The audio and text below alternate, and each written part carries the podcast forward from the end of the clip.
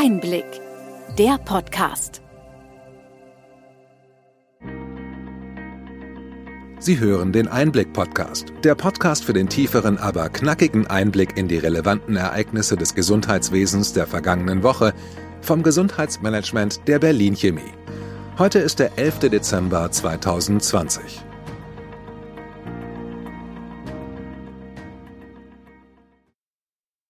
Welche Themen stehen diese Woche im Mittelpunkt? Wir schauen uns nochmal die Kassenfinanzen an, berichten ausführlich über den Stand bei der Corona-Schutzimpfung und beantworten die Frage, wer sie wann bekommen wird. Außerdem geht es um die digitale Identität, den Verzeichnisdienst der TI und die künftige digitale Welt rund um Arzneimittel. Was war die spannendste Nachricht in dieser Woche? In jedem Fall war das der Start der Corona-Schutzimpfung in Großbritannien am 8. Dezember. Die 90-jährige Margaret Keenan aus Coventry in Mittelengland erhielt die erste Impfung und war entsprechend in den Schlagzeilen. Wie läuft das Verfahren dort genau ab? Nach der Notfallzulassung für den Corona-Impfstoff der Firma BioNTech durch die britische Arzneibehörde am 2. Dezember laufen dort die Impfungen jetzt an. Oberste Priorität für die Corona-Schutzimpfung haben in Großbritannien PatientInnen mit dem höchsten Sterberisiko. Zunächst werden daher BewohnerInnen im britischen Alten- und Pflegeheimen geimpft. Es folgen über 80-Jährige außerhalb der Pflegeeinrichtungen, dann ÄrztInnen, PflegerInnen und andere Bedienstete des englischen Gesundheitsdienstes. Hierzulande warten wir noch auf die europaweite Zulassung des Impfstoffes. Derzeit wird über die Priorisierung der Impfungen diskutiert. Inzwischen wurden Details der deutschen Priorisierungsstrategie bekannt. Das Bundesgesundheitsministerium hat den Entwurf der Verordnung zum Anspruch auf Schutzimpfung gegen das Coronavirus vorgelegt. Die Verordnung verweist an den entscheidenden Stellen auf die Empfehlung der Ständigen Impfkommission, kurz STIKO, die sich derzeit auch noch in der Abstimmung mit den Fachgesellschaften befindet. Und wer steht in der Reihe der zu Impfenden nun ganz vorne? Zunächst werden Personen mit sehr hoher Priorität Zugang zur Impfung erhalten. Das sind Bewohnerinnen von Pflegeheimen und über 80-Jährige, da diese ein besonders hohes Risiko für schwere oder tödliche Verläufe haben. Beim medizinischen Personal werden zunächst MitarbeiterInnen in Notaufnahmen, Rettungsdiensten und in der unmittelbaren medizinischen Betreuung von Covid-19-PatientInnen geimpft. Außerdem diejenigen, die besonders engen Kontakt zu vulnerablen Gruppen haben, wie in der Versorgung Krebskranker oder Pflegepersonal in der Altenpflege. Das sind immerhin schon knapp neun Millionen Menschen. Der Beschluss über die Priorisierung ist schon nächste Woche zu erwarten, da die Impfzentren auf die genauen Vorgaben warten, damit das Terminmanagement beginnen kann. Nachbesserungen fordern Ärztevertreterinnen. So sei das Personal des ambulanten Notdienstes und der vertragsärztlichen Praxen ebenfalls als prioritär zu impfende Kohorte einzustufen. Wie werden die Risikogruppen eigentlich identifiziert? Der Nachweis zum Alter kann über Personalausweis oder Reisepass erfolgen. Wer als Mitarbeiter in eines Krankenhauses oder anderer Institutionen geimpft werden möchte, muss einen Nachweis des Arbeitgebers vorlegen. In den Fällen, in denen eine Impfung aufgrund des Gesundheitszustandes erfolgt, soll ein ärztliches Zeugnis vorgelegt werden. Ärztinnen werden für das Ausstellen eines solchen Zeugnisses mit 5 Euro vergütet. Solange Impfungen noch nicht verfügbar sind, steht weiter das Testen im Vordergrund der Prävention. Hier gab es Änderungen. Seit Ende letzter Woche dürfen Apotheken Antigen-Schnelltests an Schulen, Horte und Kitas abgeben. Lehrerinnen und Erzieherinnen dürfen die Tests nach einer Schulung selbst durchführen. Möglich machte das eine Anpassung der Medizinprodukteabgabeverordnung vor dem Hintergrund der epidemischen Lage nationaler Tragweite. Diese Änderungen werden mit dem Ende der Pandemie automatisch wieder zurückgenommen. Immer wieder wird auch von Selbsttests gesprochen, die ohne Schulung durch Fachpersonal durchgeführt werden könnten. Daran gibt es aber auch Zweifel. Der Virchow-Bund warnt davor, diese Antigen-Selbsttests auf das Coronavirus zu ermöglichen. Die bescheinigte Sensitivität haben die Tests nur mit Abstrichen durch geschultes Personal nachgewiesen. Der Virchow-Bund warnt, dass sich durch Selbsttests die Rate an falsch negativen Tests erhöht. Es wäre fatal, wenn Menschen nach einem fehlerhaften Selbstabstrich ein falsch negatives Ergebnis erhielten, sich in trügerischer Sicherheit wiegen und zu Superspreadern würden. Das gefährde Menschenleben, anstatt sie zu schützen.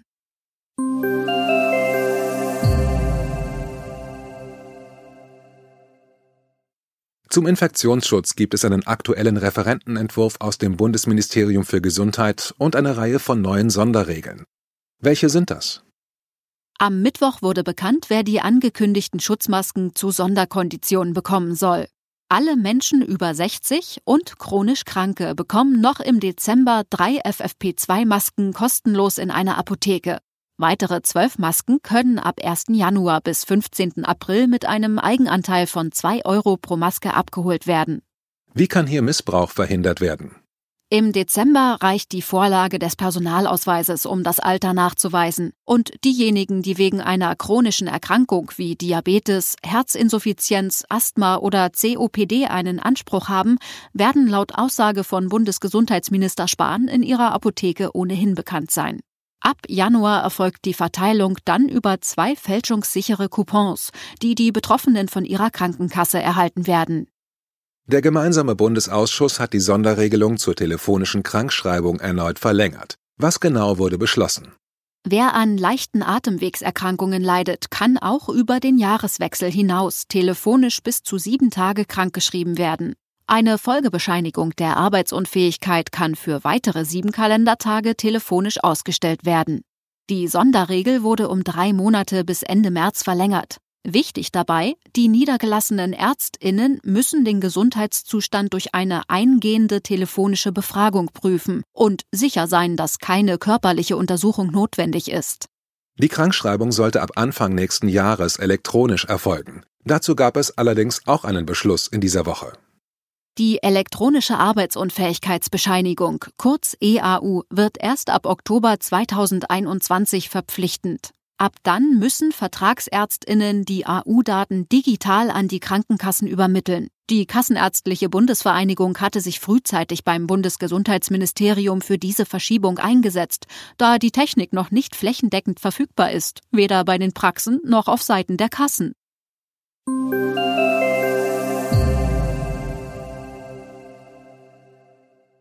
Apropos Kassen. Wir haben in der vergangenen Woche über die Finanzen der gesetzlichen Krankenkassen berichtet, noch auf Grundlage von Vorabmeldungen einzelner Kassen. Diese Woche kam die offizielle Statistik aller Kassen. Wie sehen die Zahlen insgesamt aus?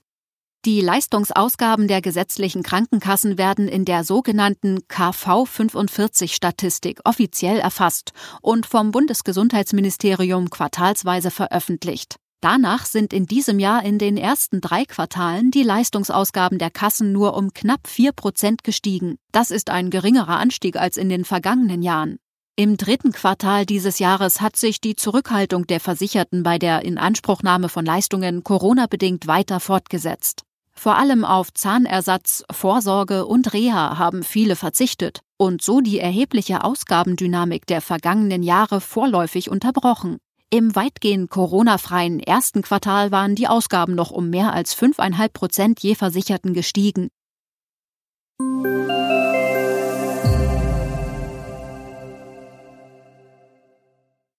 Nun haben wir noch ein komplexes Thema auf der Agenda, die digitale Identität. Warum sprechen wir überhaupt darüber?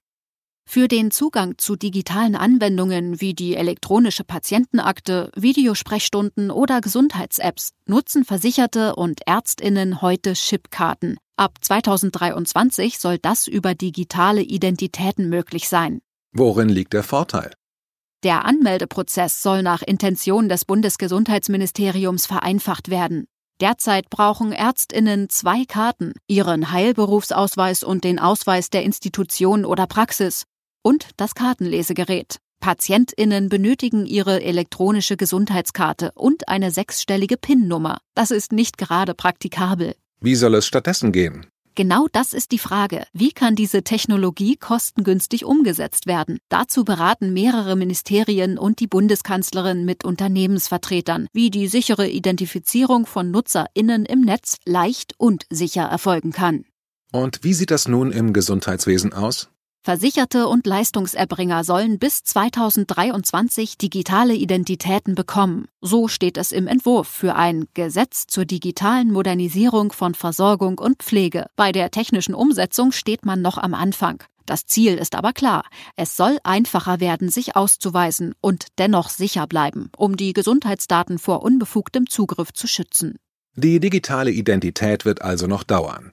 Aber ein anderer Baustein der digitalen Infrastruktur im Gesundheitswesen wurde diese Woche fertig. Seit dieser Woche existiert der elektronische Verzeichnisdienst für die Telematikinfrastruktur, kurz TI. Er wird von der Gematik betrieben und ist eine Art Telefonbuch für die TI. Das digitale Adressbuch wird die Daten aller Leistungserbringer und ihrer organisatorischen Einheiten, die die TI nutzen, bereithalten. Der Verzeichnisdienst ist durchsuchbar und enthält Namen, Adressdaten, die eindeutige Identifikationsnummer, das Fachgebiet sowie den öffentlichen Teil der technischen Identität. Damit rücken wir der sicheren digitalen Kommunikation einen Schritt näher. Zum Abschluss gibt es noch Neues zur digitalen Weiterentwicklung der Arzneimittelversorgung durch Apotheken. Der Deutsche Apothekerverband kurz DAV blickt schon über die Einführung der zentralen App für das E-Rezept hinaus. Der Verband sieht die Zukunft in Gesundheitsportalen, in denen Patientinnen mehrere Dienstleistungen wahrnehmen können. In diesem Sinn hat er seine Online-Strategie angepasst und baut ein eigenes Portal. Das Angebot wird einen Bereich für Patientinnen und einen anderen für Apothekerinnen haben. Das Portal soll den Patientinnen im Vergleich zur zentralen E-Rezept-App der Gematik zusätzliche Dienstleistungen anbieten. Auf der Webseite mein-apothekenportal.de soll Mitte Dezember das Portal für alle Apotheken freigeschaltet werden. Das Patientenportal befindet sich derzeit noch im Aufbau. Bis zum Start des E-Rezepts im Juli 2021 ist ja noch Zeit.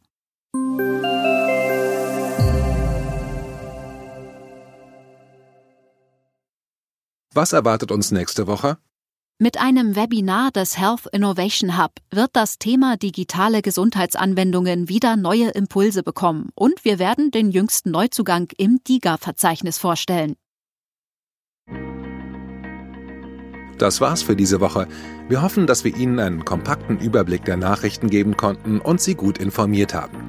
Bitte schicken Sie uns jederzeit Ihre Anregungen und Fragen an gesundheitsmanagement at berlin-chemie.de. Sie hörten den Einblick-Podcast vom Gesundheitsmanagement der Berlin Chemie. Wir freuen uns nächste Woche wieder auf Sie. Sie finden uns immer aktuell, freitags ab 12 Uhr.